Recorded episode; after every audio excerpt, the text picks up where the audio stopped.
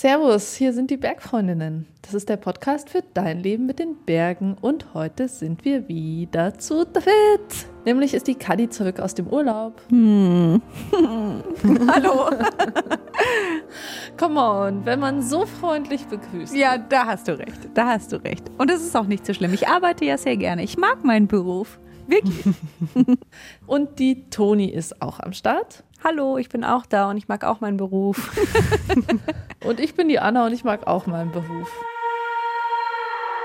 Und wenn die Kadi jetzt schon mit so viel Enthusiasmus in diese heutige Folge startet, dann frage ich mich, ob es denn schön im Urlaub war. Hast du die restlichen Stressüberbleibsel von der Alpenüberquerung gut wegentspannen können? Absolut. Also erstens finde ich sehr cool, dass wir alle unsere Berufe mögen. Ich glaube, das ist nicht so selbstverständlich und das möchte ich gerne kurz hervorheben.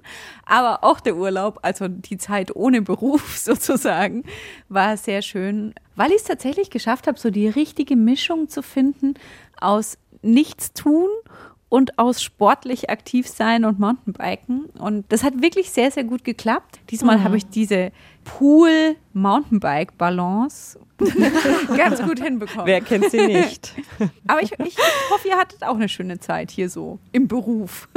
Auf jeden Fall, obwohl ich auch lieber Urlaub gehabt hätte und meine Pool Balance ausgelebt hätte.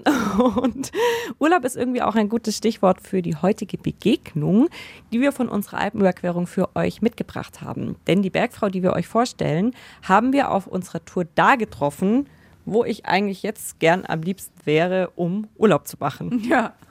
ja, ich würde sofort mitkommen. Du sprichst von der Ethnologin, Kulturwissenschaftlerin und Historikerin, gell? Edith Hessenberger, die mhm. wir am dritten Tag unserer Alpenüberquerung in Vandans getroffen haben, im Montafon in Vorarlberg, also Österreich. Und mit der wir zusammen zur Lindauer Hütte gegangen sind. Ja, genau. Und ich muss sagen, an den Tag denke ich besonders gerne zurück, wie an alle anderen auch. es war wirklich ein sehr, sehr schöner Tag, weil das Wetter war richtig toll. Die Landschaft war und ist einfach unfassbar schön im Montafon. Und die Edith hat uns nicht nur spannende Dinge zur Historie der Region erzählt, sondern auch auf Ausschnitte der alpinen Geschichte aufmerksam gemacht, die ehrlicherweise jetzt nicht so idyllisch und schön sind, ja, wie die Fassade, kann man in dem Fall fast sagen. Mhm. Ja, auf ja. jeden Fall. Aber ihr kennt auch sicherlich dieses Feedback-Sandwich. Da fängt man da auch mal mit den schönen Sachen an. Und ich würde sagen, wir fangen jetzt erstmal auch mit den schönen Dingen an, die es im Montafon gibt, die ja auch irgendwie ein Grund waren, warum wir unbedingt auf unserer Alpenüberquerung vorbeigehen wollten dort. Edith, du hast dich ja ziemlich viel mit dem Montafon auseinandergesetzt. Was ist denn für dich das Besondere an der Region hier? Das Montafon hat, was ich besonders schätze, eine einzigartige Kulturlandschaft und einen sehr, sehr vielfältigen Naturraum der wahnsinnig viel Erholungsraum, aber eben auch eine sehr, sehr interessante Geschichte anbietet. An was denkst du denn da speziell? Ja, also ich denke, das Montafon ist sicher immer sehr geprägt gewesen durch die Nähe zur Schweizer Grenze, oder? Wir haben da einen protestantischen, einen katholischen ja, Kulturkreis. Wir haben sehr lange schon zwei getrennte Nationen. Wir haben aber immer einen sehr engen Austausch gehabt. Das Montafon befindet sich am äußersten Rand von Österreich. Es ist einfach so die geopolitische Lage auch sehr interessant von der Kulturlandschaft, von der, von der Landwirtschaft überhaupt. Die Drei-Stufen-Landwirtschaft ist etwas, was herausragend ist oder? und was auch durch die ja, überdurchschnittlich vielen erhaltenen historischen Ensembles sehr gut spürbar ist beim Wandern. Man kommt oft einmal aus dem Staunen gar nicht raus, eben wie viele schöne kleine Häuschen oder Ensembles da noch vorhanden sind. Also was ich an dieser Stelle ja wirklich sagen muss, mich hat es wirklich total fasziniert, dass die Edith uns auf der Tour auf Dinge aufmerksam gemacht hat, an denen ich sonst einfach vorbeigelaufen wäre und wahrscheinlich auch schon tausendmal vorbeigelaufen bin. Also wie zum mhm. Beispiel eben diese ganzen kleinen Hüttchen, die da überall gestanden sind. Ich hätte wirklich nicht gedacht, dass es zu diesen kleinen idyllischen Häuschen, in denen man gerne Urlaub machen würde, so viel zu erzählen gibt. Du meinst diese ganzen Maisessen, oder? Ja, genau. Da habe ich auch total viel gelernt, wirklich. Also dass im Montafon diese Kulturlandschaft so dreistufig organisiert war. Das hatte ich, glaube ich, auch schon manchmal aus der Schweiz gehört, dass man eben früher, manche machen das auch immer noch, im Frühjahr dann als erstes Mal sozusagen mitsamt den Kühen auf so eine Zwischenstufe gezogen ist. Dann, also ich schätze mal so im Frühsommer, wo im hohen Gebirge eben noch der Schnee liegt um da abzugrasen, was abzugrasen gibt und dann erst im Hochsommer auf die hohe Alpe zu ziehen. Und dann quasi im Herbst das Ganze wieder Retour. Irgendwie war mir das nicht so klar, mit wie viel Bewegung tatsächlich die Bewirtung der Landschaft da so einherging. Hm. Es klingt auch erstmal, finde ich, ziemlich luxuriös, so drei Wohnorte, also unten im Tal ein Bauernhof, dann so auf halber Höhe ein Bauernhof ja. und dann ganz oben noch die Alpe. Aber ich glaube, in erster Linie war es ziemlich anstrengend, wirklich alle drei Orte quasi am Laufen zu halten. Man hat dafür mhm. relativ viel Personal, aka eine relativ große Familie gebraucht und musste ja mit Sack und Pack und Vieh und so weiter immer den Berg hoch und runter reißen. Mhm. Aber heute werden ja diese Mayensessen, ist das der richtige Plural? Ich glaube schon. Mhm. Vor allem als Ferien- oder Wochenendhäuser genutzt. Und diese Mayensessen haben es auch der Ede ziemlich angetan. Was gefällt dir denn persönlich besonders gut, also so ganz privat? Mir persönlich gefallen gerade die Maiseslandschaften sehr gut, weil sie einzigartig sind und auf der anderen Seite eben eine wunderschöne Natur verbinden mit einer sehr schönen und einer sehr heimeligen Architektur. Es ist einfach für mich so der ideale Ort, wo man die Seele baumeln lassen kann und seinen Gedanken nachhängen, so ganz viel von gestern, aber auch sehr viel von heute und hoffentlich von morgen, weil ich hoffe, dass die Maisesse in dieser Form auch noch lange erhalten bleiben. Jetzt überqueren wir ja quasi die Alpen in neun Tagen von Oberstdorf an den Comersee. Was glaubst du denn macht für Menschen die Faszination so einer Unternehmung aus, einer Überquerung der Alpen zu Fuß oder wie auch immer aus eigener Kraft? Ja, ich beneide euch sehr um die Möglichkeit, diese Tour zu machen. Ich glaube, ihr habt da eine sehr, sehr gute Route gewählt, weil sie auch abseits der ausgetretenen Pfade ist. Es ist wunderschön, jeden Tag an einem anderen Ort aufzubrechen und immer weiterzugehen und so wie es auch heute war, zurückzublicken und zu sagen, okay, vor einigen Tagen waren wir da noch viele, viele Berge weiter und das alles zu Fuß zu gehen mit guten Freunden, das ist, glaube ich, schon ein Geschenk.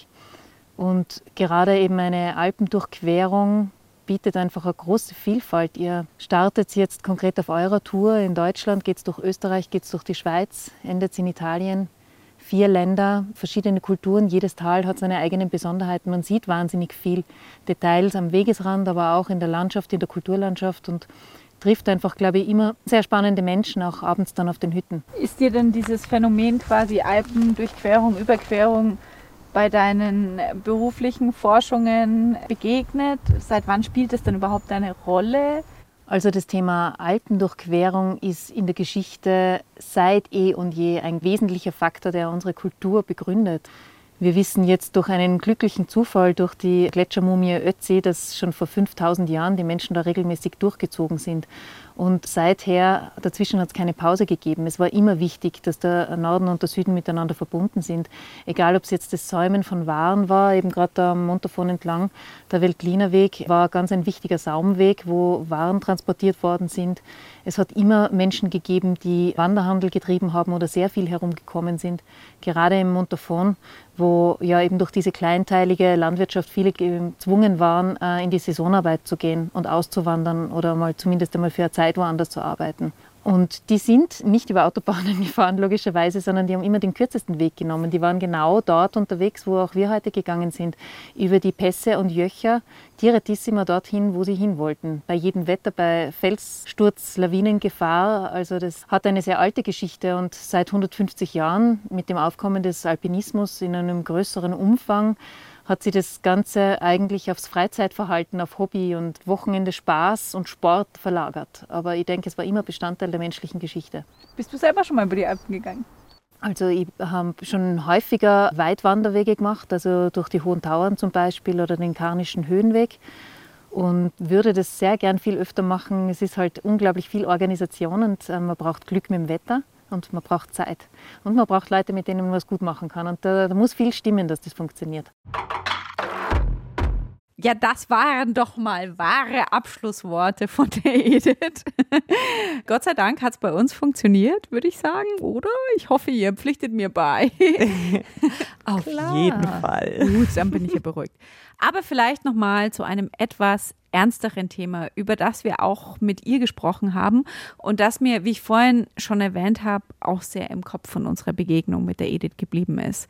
Nämlich, dass dieser Grenzübergang vom Montafon aus in die Schweiz, über den wir dann auch selber am nächsten Tag unsere Alpenüberquerung von der Lindauer Hütte aus gegangen sind, für viele Menschen in der Zeit des Nationalsozialismus eine Fluchtmöglichkeit war, die natürlich wie die meisten Fluchtmöglichkeiten in dieser Zeit auch sehr gefährlich war. In der Tat. Also ich habe das noch so krass vor Augen, mhm. wie sich das angefühlt hat, da zu stehen mhm. und ihr zuzuhören bei so einer sehr lebhaften Schilderung einer Geschichte aus der Vergangenheit. Und ganz konkret, ich habe da heute auch noch mal nachgeschaut, hat sie zum Beispiel die Geschichte von den Schwestern Nehab erzählt. Mhm. Die waren sogar aus Berlin und die hatten schon versucht, nach England zu flüchten was ihnen nicht gelungen ist. Also die haben ja sowieso schon diesen ganzen weiten Weg dorthin auf sich genommen und sind dann eben diesen, ja, nee, eigentlich kann man nicht sagen diesen Weg, weil sicherlich war der Weg damals viel beschwerlicher, aber dieses Tal, mhm. in dem wir auch waren, mussten versuchen, dort unbemerkt über den Pass zu kommen, der ja auch überhaupt kein Pappenstiel war. Mhm. Und die hat dann ein schreckliches Schicksal ereilt, diese beiden Schwestern, die wurden leider von den Grenzern, also die hatten versucht, sich in die Schweiz zu retten, eben vor dem Nationalsozialismus, aber wurden inhaftiert in St. Gallenkirch und haben sich dann in der Gefängniszelle gemeinsam das Leben genommen. Und diese Geschichte ist so schaurig und schlimm, ja, so mhm. schon. Und als wir da standen und man sich das nochmal, ich weiß nicht, in welcher Jahreszeit das war, darüber haben wir ja gar nicht geredet, gell? Aber mm. als man sich das so vorstellen konnte, so plastisch an diesem Ort und dann schaut man an sich runter und einem wird klar, nee, also Bergschuhe wie wir hatten die auch nicht an. Mm. Das war, da hat es mir echt den Boden unter den Füßen weggezogen, ehrlich. Mm. Weil auch der Kontrast zum eigenen Berggehen oder diesem Grenzübergang, der da vor uns auch war, ne, am nächsten Tag so unfassbar groß war, weil wie wir in die Berge gehen, ist einfach ein unfassbares Privileg und das hat es mir jetzt einfach nochmal total bewusst gemacht, wie wir Grenzen übertreten können ja. und Alpen überqueren können. Und das machen wir ja alles aus Jux und Tollerei. Und das hat mich auch wirklich den restlichen Aufstieg auch zur Lindauer Hütte noch arg beschäftigt und eigentlich auch die restliche Alpenüberquerung. Ja. Also ich meine, wie aktuell auch dieses Thema Flucht gerade ist, ohne jetzt den Nationalsozialismus ja. oder sonst was irgendwie vergleichen oder in Relation mit irgendwas stellen zu wollen, aber die Tatsache, dass wir dafür überhaupt gar keine Vorstellung davon haben, wie das damals war und wie es jetzt ist, für Menschen mhm. aus ihrer Heimat fliehen zu müssen, das finde ich jetzt auch so nachträglich noch was, was mich sehr an diesen Tag zurückdenken lässt. Mhm. Anyhow, ich muss jetzt einen harten Break machen. Ähm, Danke, dass du es machst. Ja, ich bin immer gut für harte Breaks. Nein, Spaß. In mir wirkt dieser Tag noch sehr nach und trotzdem kommen wir nicht nur wegen diesem harten Thema, sondern auch wegen dem Thema, das eigentlich total schön und friedlich ist, das wir auch mit der Edith besprochen haben auf unserem Weg zur Lindauer Hütte, nämlich die Pflanzen, die wir so am Wegrand und auch auf diesen Mainzelswiesen gesehen haben. Mhm. Und es hat sich herausgestellt, dass die Edith eben nicht nur mit der Geschichte und mit negativen und schwierigen Aspekten unserer Geschichte sich gut auskennt, sondern auch mit der Pflanzenwelt des Montafons und uns da ein bisschen was erzählen konnte. Was die Kulturlandschaft betrifft, sieht man da jede Menge Erlen, die aufgekommen sind, nachdem man aufgehört hat, diese Mäder da, wir sind nämlich da auf Bergmädern, das hat man früher alles gemäht und hat das Heu dann platziert, um es im Winter ins Tal runterzuholen. Das macht man jetzt nicht mehr, weil es zu arbeitsaufwendig ist und seither verbuscht das Ganze und man sieht da eben die Almrosen, die raufkommen und die Erlen, die aufkommen, teilweise auch die Latschen. Und auch wenn sich alle freuen, wenn sie im Frühjahr eben die Alpenrosen blühen sehen, im Grunde ist es eigentlich für die Kulturlandschaft ganz schlecht, weil das Gras zuwächst. Also die Landschaft wächst zu verbuscht. Und wenn ihr darüber auch noch ein bisschen mehr erfahren wollt, dann könnt ihr das nachhören.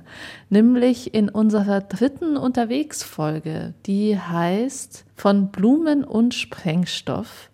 Und da gehen wir dem Backerbsenblumenrätsel nach, von dem ihr vielleicht schon mal gehört habt. Ja, und nächste Woche kommen wir dann wirklich zum Ende unserer Alpenüberquerung. Mir blutet das Herz, denn da teilen wir mit euch die letzte Begegnung mit einer interessanten Bergfrau. Und zwar unsere Begegnung mit der Buchautorin und Journalistin Karin Steinbach. Die hat ein Buch geschrieben, das heißt Erste am Seil und darin schreibt sie über Pionierinnen des Alpinismus. Und wenn euch die Zeit bis nächsten Donnerstag ohne Alpenüberquerungsinhalte zu lang ist, dann haben wir einen kleinen Hörtipp für euch, denn Anna durfte im Bergpodcast vom Deutschen Alpenverein gastieren. Dort Yippie. gibt es in der Folge 37, ja genau, welche Ehre. Da gibt es in der Folge 37 nochmal all unser neues Wissen gewissermaßen als Kondensat auf die Ohren. Und an sich, über Folge 37 hinweg, hat es dann natürlich ein ziemlich breites Spektrum an Bergthemen. Also schaut da doch mal vorbei.